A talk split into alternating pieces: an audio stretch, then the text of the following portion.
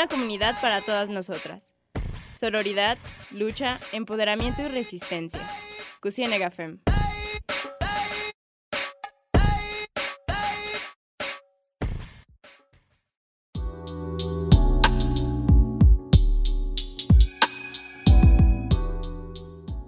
Hola, bienvenidas y bienvenidos a Cucine Gafem, este espacio para todas nosotras y por todas nosotras.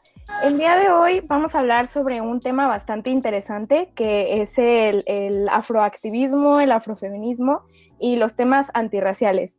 Mi nombre es Areli y estoy con mi compañera Kim. Hola, ¿qué tal? Y nos encontramos con tres invitadas. Eh, las tres eh, tienen un podcast llamado Afrochingonas, lo pueden encontrar en Spotify y en un montón de plataformas digitales. También forman parte de la revista española que se llama Afroféminas. Entonces, eh, las vamos a presentar. Una de ellas es Marbella. Hola, ¿cómo están? Gracias por el espacio. Qué chido estar aquí. Hola, chicas. Hola, no, gracias a ti. También está Scarlett. Hola, ¿qué tal? ¿Cómo están? Soy Scarlett y pues es un gusto estar aquí compartiendo con todas ustedes. Y también está Valeria. Hola Areli, hola Kim, muchas gracias por invitarnos para hablar una más. no, gracias a ustedes por venir. Y la verdad es que eh, antes de que empezáramos este programa, nosotras queríamos, como Cusine Gafem, hablar del tema, pero quisimos invitarlas a ellas porque ellas realmente son las que saben, ¿no? Porque son las que lo han experimentado. Entonces, nos gustaría hablar eh, primero desde su experiencia qué es y cómo es el feminismo antirracista. Nos gustaría que nuestras personas, las personas que nos están oyendo conozcan al respecto y que ustedes nos lo expliquen. ¿Quién va? ¿Quién va? ¿Quién se lanza? Tú, porque tú ya hablaste, te toca. Yo también voto por ti. Sí, resuelve. Te, explotó la papa caliente. no, mira, el feminismo eh, antirracista es eh, justamente como un gran cuestionamiento eh, sobre algunas posturas, algunos elementos del feminismo que nosotras llamamos como, como feminismo blanco. Justamente se trata de, poner en evidencia que esa práctica del feminismo, que, que, es el feminismo hegemónico, eh, racista, eh, moderno, occidental y colonial que justamente el, antirracismo en, el feminismo, pues justamente es una postura que también, bueno, yo, yo lo que he tratado de ver es como, como, como que hace parte de, de muchas posturas, como que retoma muchos, de muchos feminismos, eh, teoría y práctica, ¿no? digamos que se, se alimenta del feminismo negro estadounidense, del feminismo negro latinoamericano y del feminismo decolonial que nace pues justamente en estos países, del feminismo comunitario, que es el feminismo de, las mujeres indígenas, ¿no? Eh, creo que, retoma como, como, como eh, varias posturas feministas eh, de, críticas y es eso, ¿no? Es básicamente eso. O sea, digamos que nuestro universo de autoras y de, y de eh, referentes están, como les decía, feministas negras estadounidenses, pero también feministas indígenas, pero también feministas decoloniales. Entonces creo que, que justamente es pensar el feminismo como, como, ajá, como la lucha de las mujeres pueda estar atravesada eh, también por, por, un proyecto anticolonial, anticapitalista eh, eh, y pues obviamente antipatriarcal, ¿no? eso, chicas. A mí me gustaría agregar un poco a lo que, a lo que menciona Balu, que si bien pues es cierto y estoy completamente de acuerdo en lo que ella menciona, eh, esta idea del feminismo hegemónico eh, o feminismo blanco, como yo lo nombro o como muchas de nosotras lo nombramos, em, esta idea que se ha construido y este feminismo que es el que predomina tanto en teoría como en práctica, em, es, es, el que, pues sí, el que el que, por el que se rigen como los movimientos eh, que actualmente están como, como guiando las luchas, muchas de las luchas que podemos ver eh, pues que, que, están ocurriendo actualmente. Eh, sí, nosotras como que buscamos alternativas distintas a eso, pero no quiere decir que, que toda la teoría que se construya a partir de este feminismo hegemónico o este feminismo blanco sea eh, inservible, ¿no? Quiere decir que hay que cuestionarla. Hay que cuestionar todo lo que sale desde ahí porque las mujeres que están em, haciendo esta teoría y que están eh, trabajando desde este feminismo y desde estas ideas blancas, hegemónicas, capitalistas y demás, pues están también viviendo, naciendo y viviendo en este sistema hegemónico y están construyendo sus ideas a partir de esto. Entonces, no es que todas las ideas que estén saliendo desde ahí sean erróneas o sean equivocadas, sin embargo, sí hay que cuestionarlas. Hay ideas que a mí como una mujer em, negra, como una mujer afromexicana, como una mujer eh, gorda, con un cuerpo no hegemónico también, no me, no me quedan esas ideas del feminismo blanco hegemónico, no me vienen bien, entonces lo que hago es cuestionarlas y ponerlas eh, en un lugar en el que me haga, eh, pues más bien haga tambalear esas ideas porque a mí no me van bien y pues voy a buscar ideas con las que me sienta más cómoda y con las que eh, pues yo milite de cierta forma, con las que me sienta mucho más cómoda. Entonces, habrá ideas de, ese feminismo hegemónico con las que pueda sentirme más cercana, pero quizás sean las menos que, con estas ideas que, que menciona Balu, ¿no? Estas teóricas indígenas, estas teóricas del feminismo negro eh, de Estados Unidos o de Latinoamérica o de África, pero sí hay que tomar en cuenta que, este feminismo hegemónico pues hay que, hay que cuestionarlo todo el tiempo y en general pues cualquier cosa, ¿no? Hay que, creo que eso es lo importante también, ¿no? Hay que estar cuestionando eh, pues todo lo que se acerca a, una. Claro, y nosotras eh, nos pusimos a investigar un poquito y bueno, es como una de las corrientes que eh, nació para cuestionarnos este tipo de cosas, ¿no? Que es la interseccionalidad, el hecho de siempre estar cuestionándonos que nuestra experiencia, nuestra vida no es la misma a la de todas las mujeres, entonces siempre como eh, darnos cuenta y, cuestionarnos de nuestros propios privilegios, porque incluso siendo de la parte eh, de las mujeres feministas que luchamos por un montón de cosas, también somos privilegiadas en algunos aspectos. Entonces, eh, no sé qué ustedes qué piensan sobre esta corriente de la interseccionalidad, sobre este cuestionamiento de privilegios, además de cuestionar los feminismos, sino también que cada persona eh, cuestione al respecto.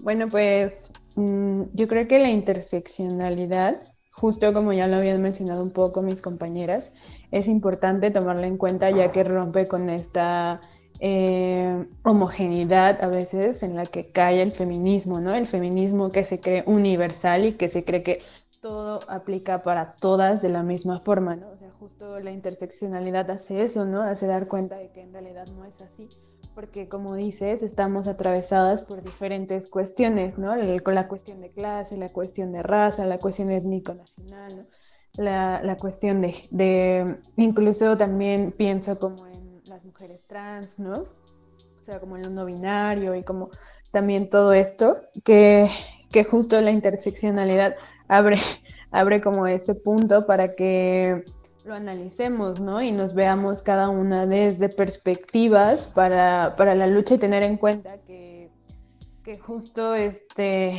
las violencias a las que a veces nos enfrentamos son diferentes, ¿no? Pero no por ser diferentes no significa que que sean menos o más importantes que otras, ¿no? O sea, ni, ni tampoco significa que son menos válidas que otras, ¿no?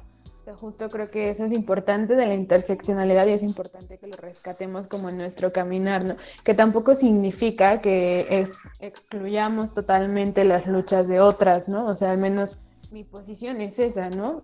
Y si lo digo como a título personal, como mi posición es esa, ¿no? No excluir las demás luchas, sino, sino también como aceptar desde la visión interseccional cómo afecta también a otras personas, ¿no? Quizá, al menos yo, igual otra vez a título personal, este, de pronto sí tengo como el conflicto con algunas feministas blancas, ¿no? Que siguen como, como su línea y que de pronto ahorita con esto de, George Floyd eh, se quieren subir como a hablar de antirracismo y así, que está chido, ¿no? O sea, que creo que es un tema que no solamente nos corresponde a nosotras como mujeres negras, como mujeres afro, sino a todos, a todas y a todos repensarnos en ese sentido, ¿no?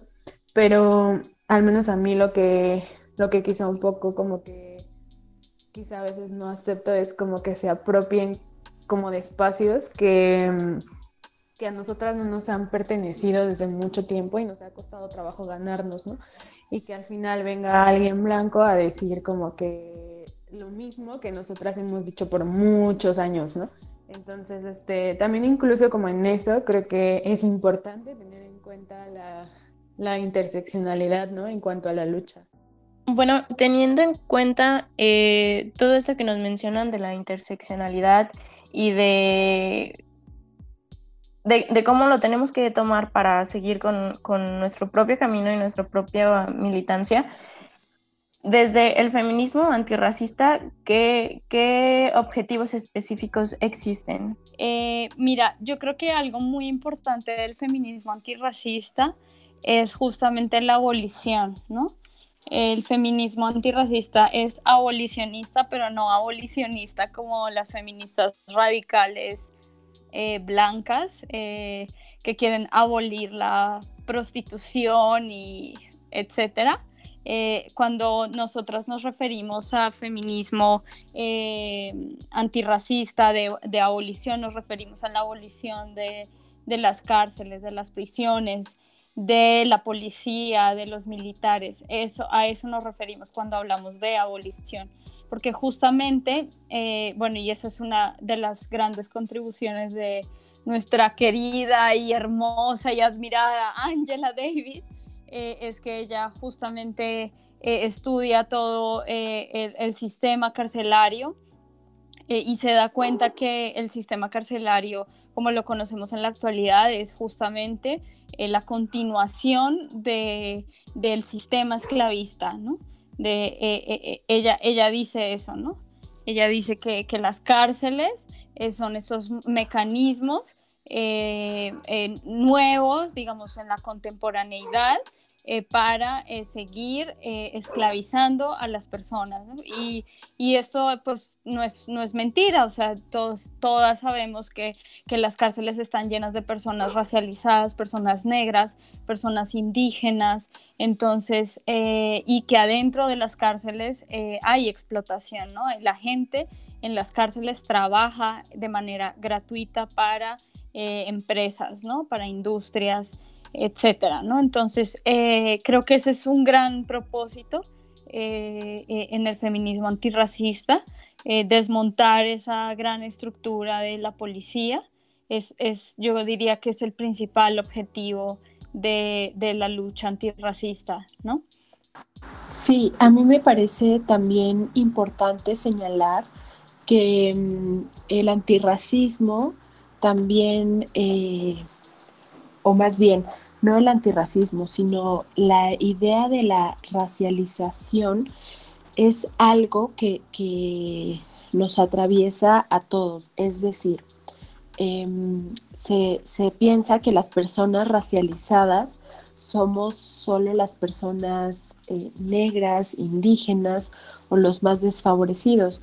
Sin embargo, eh, una persona blanca está eh, siendo también racializada, que dentro de su eh, racialización obtenga privilegios, es otra cosa. Sin embargo, al tener este, digamos, em, este estatus, y lo estoy entrecomillando, eh, de blanco es una categoría de la racialización, ¿no? O sea, estamos atravesados dentro de la atravesados y atravesadas, atravesadas dentro de esta racialización, ¿no? Incluso las personas que son blancas eh, están dentro de esto, porque es una categoría no biológica, está comprobado, sin embargo, sí construida socialmente, ¿no? Entonces, la blanquitud eh, es una idea también social, económica, ideológica, política, que también atraviesa y les da, no atraviesa porque eso es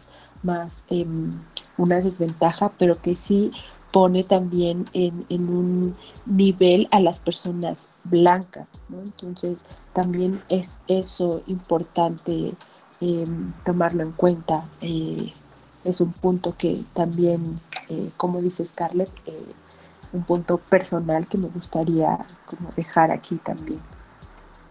Perfecto. Y bueno, teniendo en cuenta esto de, que nos contaba Valeria y Mar sobre los objetivos que podría tener, que tiene el feminismo antirracista, nos vamos con estas ideas y vamos a ir a un corte y enseguida volvemos para seguir hablando un poquito más respecto a estos mismos temas y otros que también tienen que ver con eh, este movimiento. Les recordamos que nos pueden encontrar en redes sociales como Fem en Instagram, no, en Facebook y Twitter. Y también en Instagram nos encuentran como Cusifem y les recordamos también que ya nos pueden encontrar en Spotify como Fem. Ya volvemos.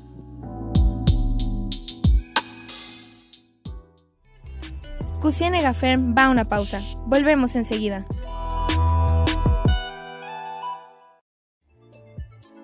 Estamos de regreso en Cusienega Fem.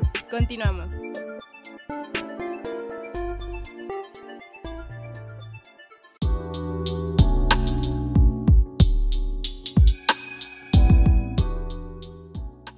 Hola, bienvenidos de nuevo a Cusienega Fem.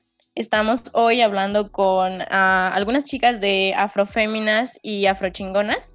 Eh, son Mar, Marbella, Valeria y Scarlett, quienes nos están acompañando para hablar precisamente sobre el movimiento del feminismo antirracial.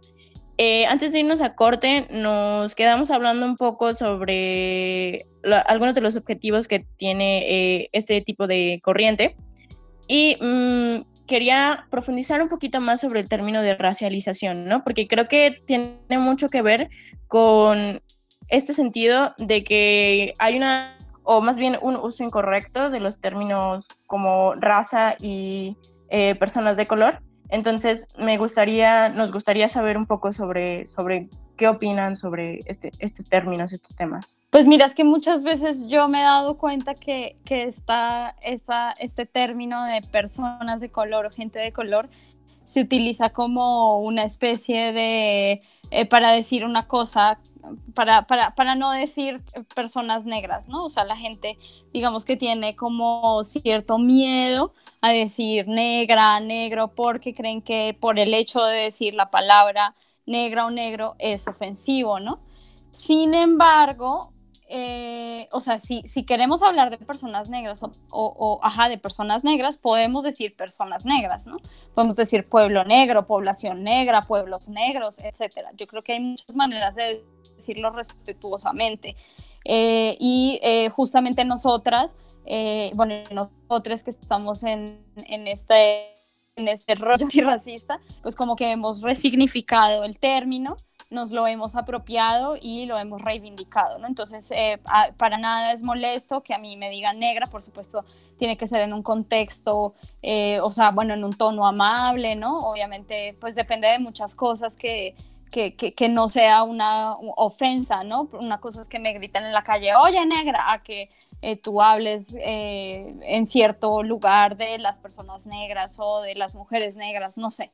Eh, sin embargo, quería decir que también el concepto de gente de color o personas de color también existe, ¿no?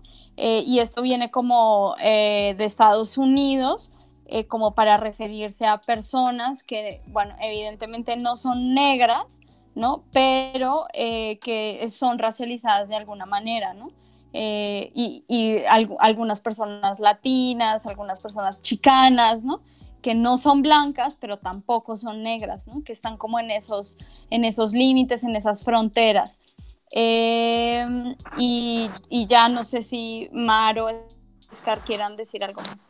Ah, sí, yo, a mí me gustaría participar aquí porque sí, es cierto lo que dice Balu, por ejemplo, a las personas asiáticas también se les considera personas de color, por ejemplo, ¿no? Está esta idea de como que son personas amarillas, por ejemplo, ¿no? Eh, y se les considera personas de color, pero yo no veía, no venía preparada, pero tengo un libro muy hermoso que se los muestro, pero no sé si esto va a salir en la grabación, pero justo se llama eh, Hombre de Color y este cuento es un, este libro es una adaptación para eh, un libro para niños.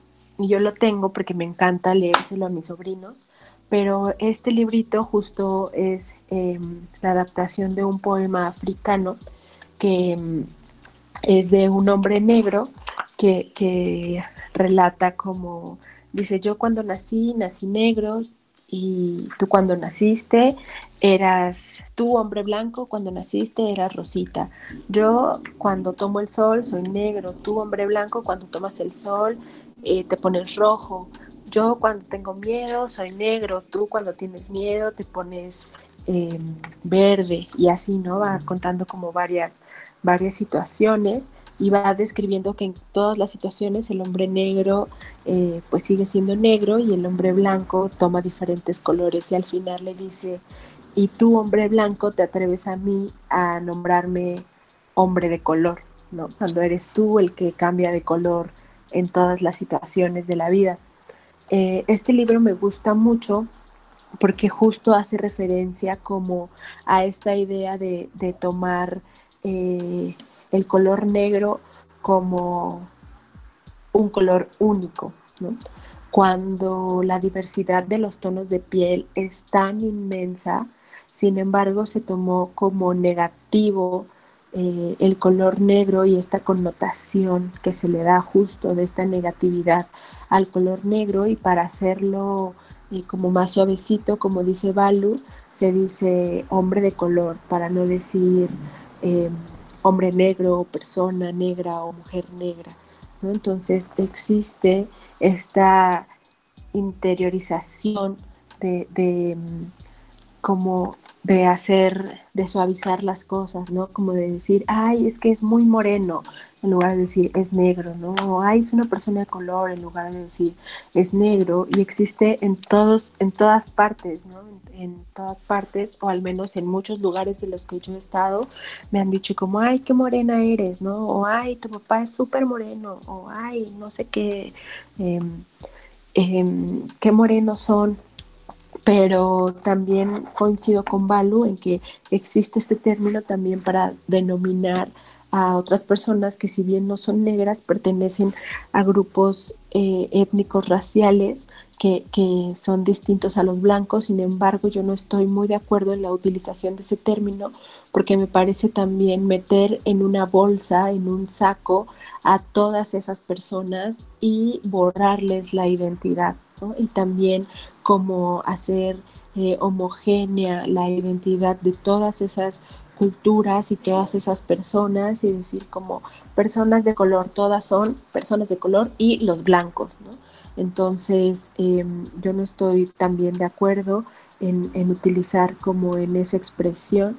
También creo que hay miedo de nombrar las cosas tal cual son y pues nada, se me hace linda la reflexión regresando de este libro.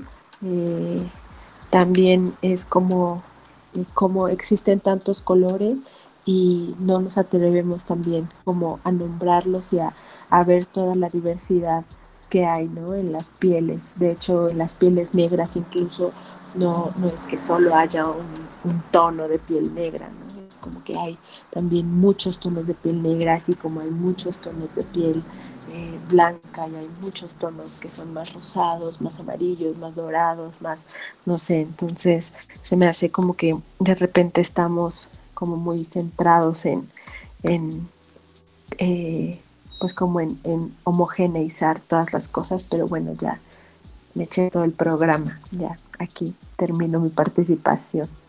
Eh, pues hablando sobre este tema y algo que ya habían mencionado un poquito antes sobre lo que está impuesto hegemónicamente, también nos gustaría muchísimo hablar sobre los estereotipos y las normas e-, estéticas que existen referente al, cuerpo femenino, de lo que es lo perfecto, lo que es eh, lo bello y lo que está en espectaculares, en la televisión, en el cine, en todos lados, en las artistas, todo esto eh, sobre un, sí, una belleza hegemónica de una mujer blanca, rubia, con ojos de color y todo esto, y de cómo eh, nos nosotras crecimos viendo eso y después nos vemos y decimos somos completamente diferentes. Entonces, ¿cómo lo han vivido ustedes en, pues sí, en los aspectos de su vida al recibir esta imposición de lo que es bello?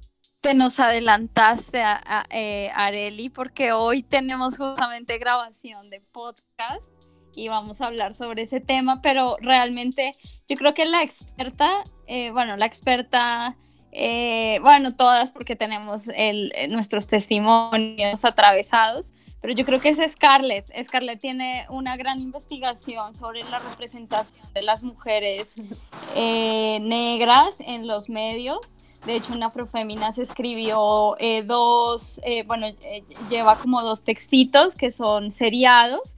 en unos meses va a salir el próximo, pero justo habla sobre, sobre esa, cómo nos ven, ¿no? Cómo nos ven a las mujeres negras y cómo en, en México en las mujeres negras aparecen en esas narrativas populares, ¿no? Eh, siempre como las eh, calentonas, eh, buenonas, súper exóticas, pero yo creo que Scarlett nos puede hablar mucho más, mucho mejor.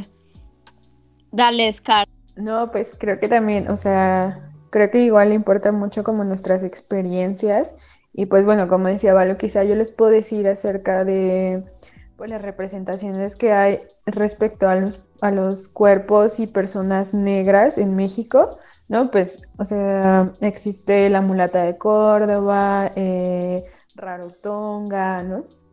Diferentes, Toña la Negra, ¿no? También la, tía de Kalimba y Mambalia, creo que se llama así. Eh, y pues bueno, diferentes como representaciones que al final juegan un papel en cómo nos ven a nosotras, ¿no? O sea, cómo eh, están construidos desde cierto discurso que lo reproducen al final, al momento en el que la gente se relaciona con nosotros, ¿no? Con nosotras y con nosotros y nuestros cuerpos. Justo como dice Valeria, eh, te nos adelantaste porque hoy vamos a hablar, bueno, vamos a grabar respecto a eso. Y pues es, es bien complicado como como decirte por dónde empezar, ¿no? O sea, justo cuando estabas planteando la pregunta, yo me preguntaba eso, como, chale, pues por dónde empiezo, porque, porque es algo que, que me atraviesa por completo, ¿no? O sea, y, y no digo que sea solamente mío o solamente de las personas negras, sino también en general, ¿no? O sea, siempre se ha impuesto un prototipo de belleza al cual yo no me reflejo en primera por el cabello. ¿no? Porque mi cabello es chino, mi cabello no es lacio, mi cabello es rebelde, mi cabello eh, no se aplana. Si, si bien ahorita ya está de moda como lo curly y lo wavy, ¿no? Acá como ondas eh, marcadas, pero hasta cierto punto, porque si ya lo tiene súper afro, ah, entonces ya no entra en la norma, ¿no? Eh, y, que, y que justo también ha sido como, como un proceso de aceptación de mi propio cuerpo, ¿no? O sea, pero también a la par, yo creo que es a partir de la noción de mi cuerpo y de saberme diferente que, me que comienza mi proceso de autoadscripción y, y autoaceptación, ¿no? O sea, a partir de que justo veo que mi cuerpo no entra dentro de las normas ni representaciones de lo que es ser mexicano, ¿no? O sea, este ideal de mestizo que se asemeja más a lo blanco que a lo indígena, ¿no? Este ser europeo, que justo mi cuerpo no entra ahí es cuando yo digo, pues primero entro en un limbo de identidad donde digo, pues entonces, ¿quién soy? ¿Qué soy?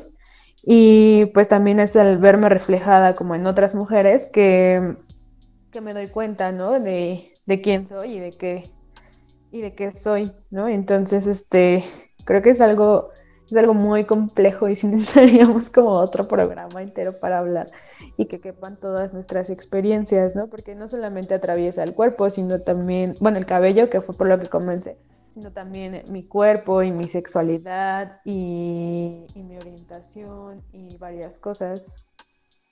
Ay, pues yo, yo quisiera decir también algo, lo que también, por ejemplo, una vez tuvimos una super pelea en Twitter en una publicación que hizo Marbella, porque Marbella subió una foto, eh, que es su foto de perfil de WhatsApp y su foto de Twitter, para que la sigan, arroba Fi. Y, y, Marbella escribió algo así como, soy bella y ya no le debo nada a nadie y no sé qué. Y entró una chica feminista radical a decirle, ay, la belleza es la prisión de las mujeres y no sé qué. Y nosotras así como de, ¿qué le pasa a esta mujer, no? Pues Marbella me dijo, mira, yo no sé qué hacer, ahí, ahí por favor ayúdame, ¿no? Y yo como buena tuitera entré a la batalla y, y, y pues empecé como a sacar estos argumentos porque justamente se cree que desde la belleza no hay ninguna desde el feminismo hegemónico blanco se cree que desde la belleza no hay ninguna posibilidad revolucionaria. Y para nosotras sí existe esa posibilidad, pero porque nosotras encontramos nuestra belleza sin acercarnos a esos patrones de belleza eh, hegemónicos blancos. O sea, nosotras cuanto más nos alejamos eh, de la regla, de esa norma, y más nos em, empezamos a encontrar bellas negras, bellas gordas, bellas con cicatrices, bellas eh, con pelo así, con pelo asá, ¿me entiendes? Cuanto, cuanto más estamos lejos de eso, más nos encontramos bellas, y para nosotras esa sí es una posibilidad de, de, revolución, ¿no? y de es nuestra revolución. O sea, nuestras expresiones estéticas están muy ligadas a esas posibilidades políticas y entonces eh, justamente cuando llega una persona externa a nuestra comunidad, llámese blanca, llámese mestiza, llámese como se llame, eh, pues no puede lograr a ver, pues como, claro, como que nosotras estamos haciendo ese esfuerzo por nosotras y por, y por, porque históricamente eh, nunca hemos sido las bellas del cuento, ¿no? Entonces, yo creo que eso es importante de resaltar, ¿no? Que nosotras pues tenemos un, una gran eh, cercanía con las telas, con las trenzas, con los peinados, con los accesorios, con la pintura, con el maquillaje. Eh, corporal, etcétera, y entonces eh, por lo general pues una feminista que haga una lectura plana, simple de eso, dice, no, aquí eh, vemos mujeres oprimidas y para nada, o sea, para nosotras significa justamente valorar todos esos elementos estéticos que históricamente fueron negados para nuestra cultura. Sí, creo que también es importante que toques ese tema porque creo que se relaciona con la apropiación cultural, ¿no? Que muchas veces la gente eh, lo toma como moda, ciertas cosas que ya pertenecen a, una cultura y rasgos tan específicos como pues el cabello, las trenzas, eh, se utilizan por moda cuando pues no, tienen una historia detrás de, ¿no? Claro. Pues eh, vamos a cerrar este bloque hasta aquí. Eh, hemos hablado de estereotipos, hemos hablado incluso de términos que no conocíamos, términos que están mal empleados, algunos que son ambiguos, eh, los tipos de feminismos y los objetivos del feminismo antirracial. Entonces, el siguiente bloque vamos a seguir hablando de, este tema, pero enfocado ya en un contexto más, más actual de lo que está pasando en Estados Unidos y pues que está pasando en todo el mundo, pero es como que el ojo público está allá, ¿no? Entonces, hasta aquí va a quedar este bloque. Les recordamos que estamos en redes sociales como Cusienegafem. En Spotify también nos pueden encontrar como Cusienegafem. Y les recordamos, pues ya nos dijeron que el podcast eh, de Afrochingonas va a ser sobre estereotipos y normas estéticas. Entonces les recordamos que también las busquen, están en Spotify y en sus redes sociales como Afrochingonas. Entonces, regresamos.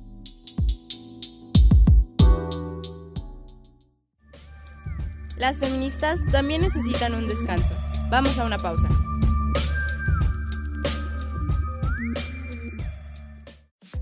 Seguimos en Resistencia. Esto es Cusienega Fem.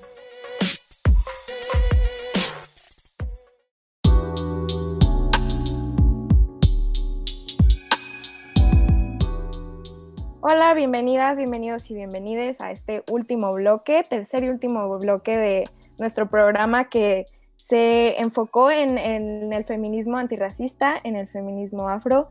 Eh, nos encontramos con tres invitadas de Afrochingonas y que también participan en la revista Afroféminas para que las chequen, chequen sus escritos. La verdad es que es muy interesante aprender al respecto.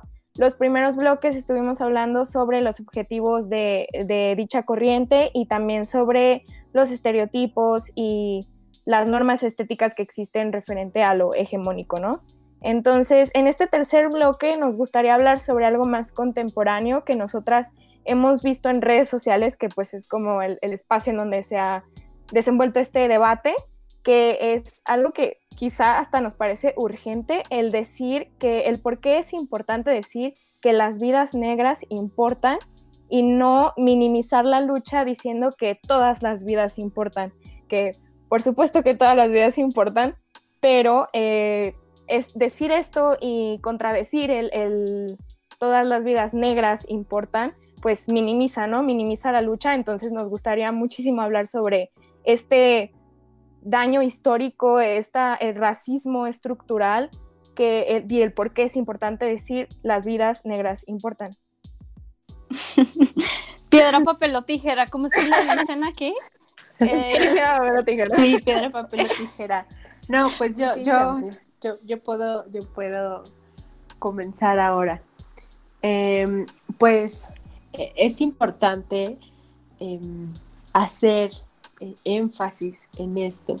Las vidas negras importan y yo le, agrego, las vidas negras importan siempre, no solo, no solo ahora, no solo estos días en los que desafortunadamente tuvo que morir em, George Floyd para que eh, muchas personas eh, tomaran conciencia o, no sé si tomaron realmente conciencia, pero se manifestaran eh, en contra de, del racismo o a favor del antirracismo, porque hay, hay muchas cosas. No es la primera muerte de un hombre negro a manos de la policía o por causa del racismo. No es la primera muerte de un hombre negro en Estados Unidos ni en el mundo por causa del racismo, eh, ni será la última, seguramente, desafortunadamente, triste y dolorosamente. Eh, esto es importante señalarlo. También es importante señalar que mm, el sistema eh, en el que están conformados la mayoría de los países es un, es un sistema que oprime a los menos favorecidos. Y en este caso, los menos favorecidos somos las personas negras, las personas indígenas, las personas más pobres. Y em, por eso las tasas de mortalidad pues, son más grandes, más altas en estas poblaciones. Entonces, eh, las vidas negras importan siempre por eso, porque al tener menos beneficios, eh, la, muerte es algo que, está más latente en estas comunidades. Vi un video eh, hace algunas semanas en Facebook cuando todo esto explotó y es un video que explica perfectamente por qué, por qué las vidas negras importan y es importante señalarlo. Es un video en el que una chica explica que se está quemando una casa y, ah, eh, la persona dueña de esa casa dice, mi casa se está quemando, necesito ayuda, ayúdenme por favor. Y a otra persona que tiene una casa enfrente de esa casa, cuya casa no se está quemando, dice, eh, vengan a ayudarme a mí también, mi casa también necesita ayuda y la persona de la casa quemada dice, pero tu casa nos está quemando. Él dice, sí, pero todas las casas importan, no solo la tuya. Y dice, sí, pero tu casa ahora no se está quemando, la que se está quemando es la mía. sí, pero todas las casas son importantes, no solo la tuya.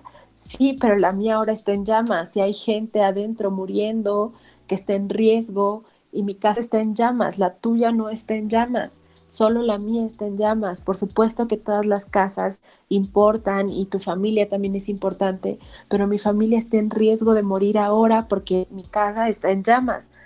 Y la persona, la otra persona está aferrada diciendo que su casa, aunque no esté en llamas, también es muy importante. Entonces, así de absurdo como parece este ejemplo, es esto. Por supuesto que todas las vidas importan. Sin embargo, las vidas de las personas negras, y no solo de las personas negras, sino de las personas que hemos sido menos favorecidas por el sistema, son importantes. Es importante, es importante prestarles atención porque no porque ahora valgan más que las otras vidas, sino porque históricamente se nos ha prestado menos atención, hemos sido desfavorecidas durante años. Por eso es importante que la atención se preste ahora para, eh, para que se cumpla esa deuda histórica que se tiene y, podamos eh, tener eso que se nos ha sido negado. Entonces, por eso las vidas negras importan y, e importan siempre, no solo hoy y no solo hasta que exista otro hashtag que tenga más likes. Entonces, es eso. Ah, de hecho, era justamente algo que estábamos hablando Kim y yo, de todo este, y, Mayra también, que nos acompaña en controles, de este, eh, toda esta oleada de hashtags y del cuadrito negro en, Instagram y cosas así, que sí, eh, los movimientos digitales, como ya lo hemos hablado en otros programas aquí mismo en Cusine Gafem, sí son importantes, pero también siempre hay que reflexionar, ¿no? Sobre lo que estamos peleando, reflexionar sobre lo que está pasando, lo que quizá a nosotras y a nosotros no nos está pasando, pero saber que sí existe. Entonces, eso, eh, nos parece muy importante hablar sobre esta violencia sistemática que han vivido las personas negras. El racismo existe y el decir las vidas negras importan no es porque estemos eh, haciendo menos las otras vidas, sino porque han sufrido violencia sistemática y se tiene que visibilizar y, es esto en todos lados, en redes y también de manera introspectiva. Entonces, eh, no sé si quieran hablar más sobre esto, sobre este término de, de las vidas negras importan. Pues no, yo creo que Mar lo, lo, explicó súper bien. Eh, yo creo que sí, eh, por supuesto que decir que las vidas negras importan no se trata de minimizar las demás vidas, ¿no? No se trata de decir, bueno, es que las demás vidas o, eh, siempre han importado y más bien las negras nunca han importado y por eso es importante, valga la redundancia, decir que importan, ¿sí? Eh, por eso eh, eh, se grita que, que, importan, porque nunca han importado. Entonces, sí, yo creo que se trata, se trata de eso. No, no quisiera alargarme más porque creo que Marbella lo, lo dijo bastante bien. Bueno, yo quisiera uh, abonar un poquito a lo que nos venía diciendo también Areli, de que esta, siento que pues ahorita es más visible porque tenemos toda esta euforia con las redes sociales, ¿no? Y que entonces ya e, este tipo de cosas ya tienen pues una historia pasando, ¿no? Y que hoy se viraliza por el activismo digital, vaya, pero sí creo que es bien importante entender que reconozcamos los privilegios que tenemos en comparación con estas personas que, están siendo vulneradas, que están siendo agredidas, que son violentadas. Y también entender que el, este ejemplo del, cuadrito negro, eh, pues que te das congruente con, lo que estás posteando y con lo que vives en tu día a día, ¿no? No se trata solamente de, pues también lo que decía Marbella, eh, de generar más likes, sino de realmente generar una conciencia a través de lo que estás posteando y de hacerlo a través de tu propia vida en, persona con, los demás que te rodeas, ¿no? Claro, de hecho aquí se me viene algo a la mente que eh, sí nos gustaría hablar mucho sobre sobre todo porque lo hemos visto bastante, que es sobre el racismo invertido, el decir que eh, sí, que estamos vulnerando a personas blancas por ser blancas, como si eso existiera, como si históricamente fuera un problema eh, sistemático. Entonces nos gustaría hablar mucho sobre eso y de tomar una postura. La verdad es que eh, nosotras como colectiva en Cusine Gafem tomamos la postura de que el racismo invertido no existe y de que nos hagamos conscientes de nuestros privilegios, ¿no? Entonces, eh, no sé si a ustedes les gustaría hablar un poquito sobre eso, sobre eh, hacernos conscientes de lo que es el racismo y por qué el racismo invertido no, no va, no, no existe. Sí, bueno, voy yo. Ah, eh, sí, yo creo que eso es súper importante, Areli y Kim y Mayra, que están los controles.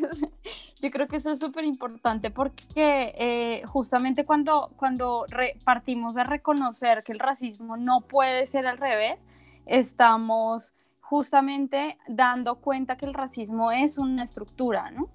Y que, eh, digamos, estas actitudes eh, discriminatorias que son, eh, digamos, las notorias, no son únicamente el racismo.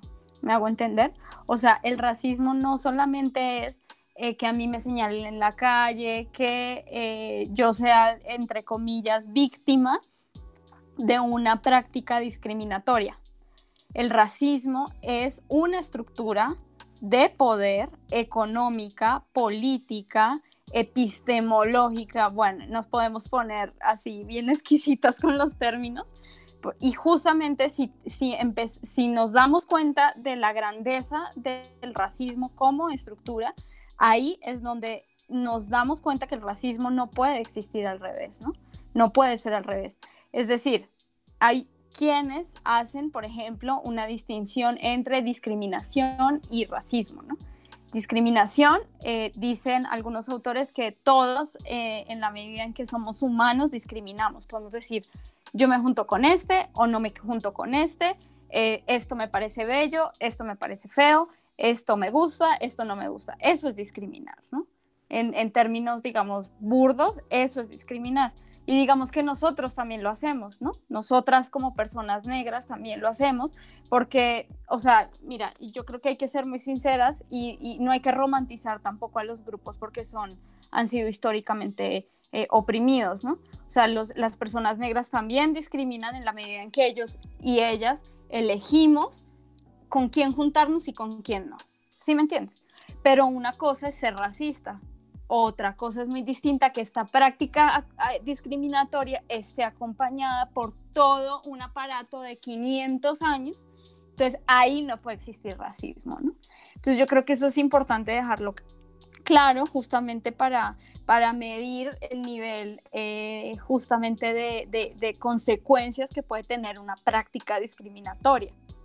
Ya hablando sobre estos temas, sobre el, el racismo invertido, el por qué no, no va sobre los estereotipos, todo lo que hemos estado hablando, nos gustaría hablar e invitar a todas las personas que nos están escuchando a una introspección porque se cree que en México no existe el racismo, pero en México existe, en todo el mundo existe, y muchas veces lo normalizamos tanto porque convivimos con, con esto desde niñas, desde niños, y creemos que ahora es momento, ya era momento desde antes, pero eh, estamos siempre, siempre eh, abiertas para la introspección. Siempre hay que analizar eh, lo que creemos, lo que pensamos, lo que vivimos y que nuestra realidad nunca es absoluta, nuestra realidad no es la única y tomar en cuenta todas estas cosas, ¿no? Entonces, pues sí, la verdad es que el primer paso para poder erradicar toda esta violencia sistemática es la introspección y saber que fuimos parte eh, muchas personas de este racismo quizá sin darnos cuenta, pero ahora es momento de decir, está bien, me equivoqué, o este chiste o este comentario que para mí era súper normal o en mi familia era una burla pequeñita, eh, ya me di cuenta que en realidad es racismo y es clasismo y todo esto. Entonces, nos gustaría invitar a todas las personas hacer esta introspección. Sí, eh, creo que me parece muy importante lo que dices, en verdad. Eh, justo tocaste un punto importante que yo he estado reflexionando como últimamente, que justo es esa cuestión y esa noción errónea que se tenía que, y que incluso se decía, yo recuerdo muy bien, eh, cuando Yalitza Aparicio ganó el Oscar,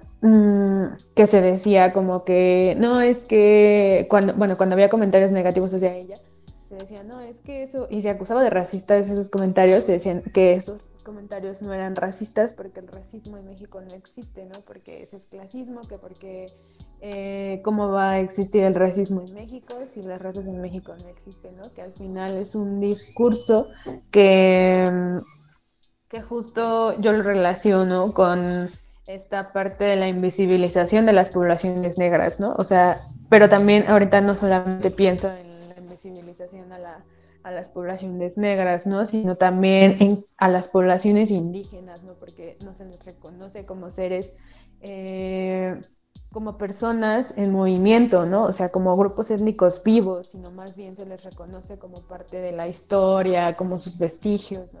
Y también pienso como en, los diferentes grupos, como los asiáticos, ¿no?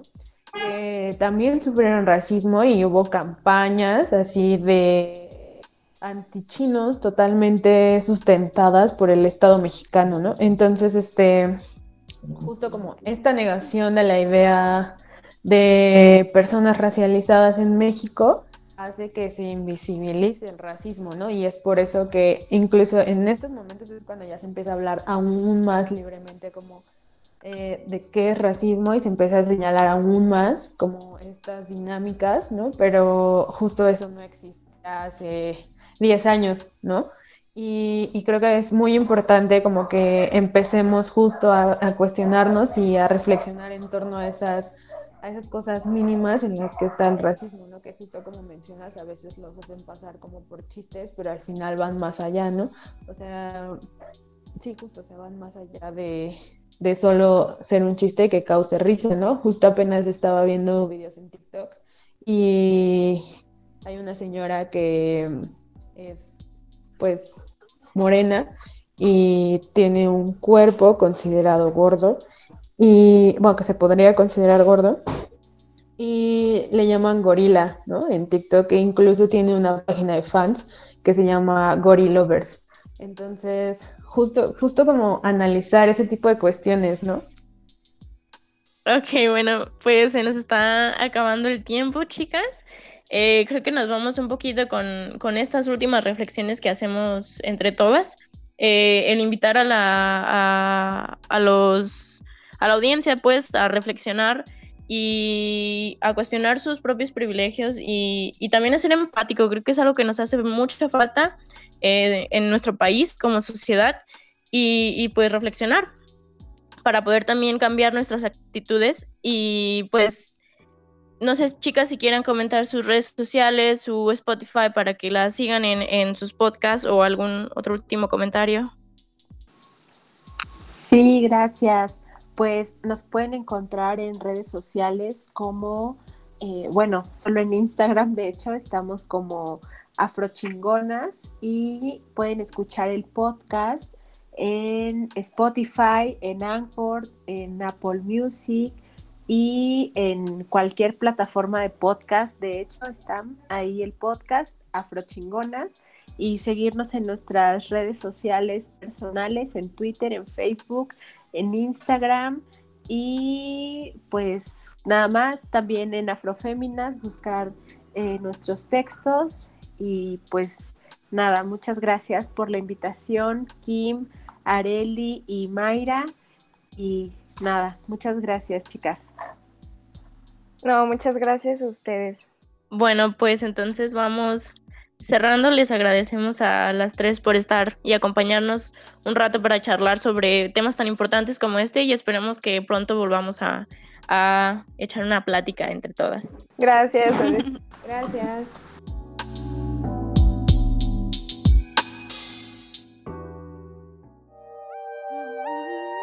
Organizadas somos más fuertes. Nos escuchamos luego en Cusienegafem.